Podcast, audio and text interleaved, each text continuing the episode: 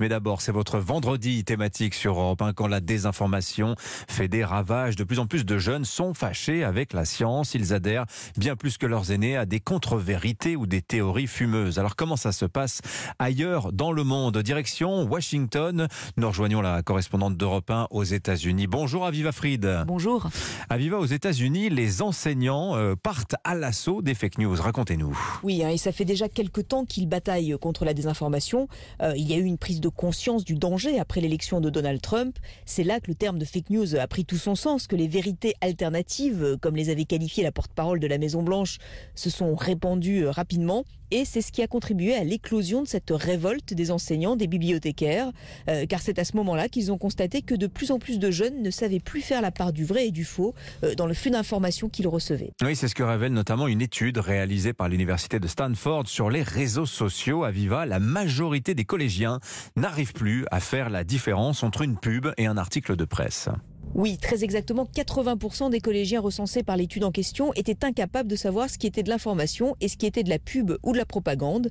Alors ça peut paraître paradoxal pour une génération euh, qui a été nourrie de cette forme de communication depuis quasiment la naissance, mais il y a une méconnaissance du fonctionnement réel des réseaux sociaux et des médias. Et c'est en faisant cette constatation que des enseignants et des bibliothécaires à travers le pays se sont mis en tête d'enseigner la compréhension de ces réseaux sociaux euh, à leurs étudiants. Alors par exemple en les faisant travailler sur des cas concrets euh, comme la crise du Covid ou les élections et en les faisant répondre à des questions précises. Qu'est-ce que vous avez lu? Qu'est-ce que vous en retenez? Est-ce qu'il y a plusieurs sources d'informations? Est-ce que le ton est militant, agressif, raisonnable? Euh, Des tactiques appliquées dès le plus jeune âge. Je prends l'exemple de Sabrina Burroughs. C'est une institutrice de Washington qui enseigne le décryptage des médias aux enfants dès l'âge de 3 ans. Quand on commence tôt, c'est le moment idéal pour que les élèves apprennent. À 2 ou 3 ans, ce sont des éponges. Nous leur montrons ce qu'il faut faire et ils répètent. Ce qu'on fait, c'est qu'on cherche trois sources différentes et nous évaluons si elles sont crédibles ou non.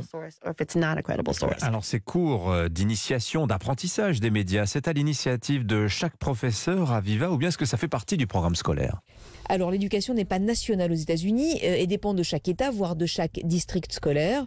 Donc euh, les cours sur les médias restent finalement sujets au bon vouloir des enseignants, des bibliothécaires ou même des parents d'élèves. Mais les politiques commencent à s'en mêler.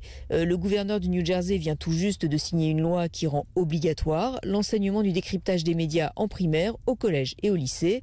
Eva Didzich Elliott, la présidente de l'association des bibliothécaires du New Jersey, s'est battue pour faire passer cette loi de la plus haute importance. Au cœur de cette loi, il y a l'information. Son cœur, c'est comprendre ce qui est réel, de la vraie information, et ce qui est déformé.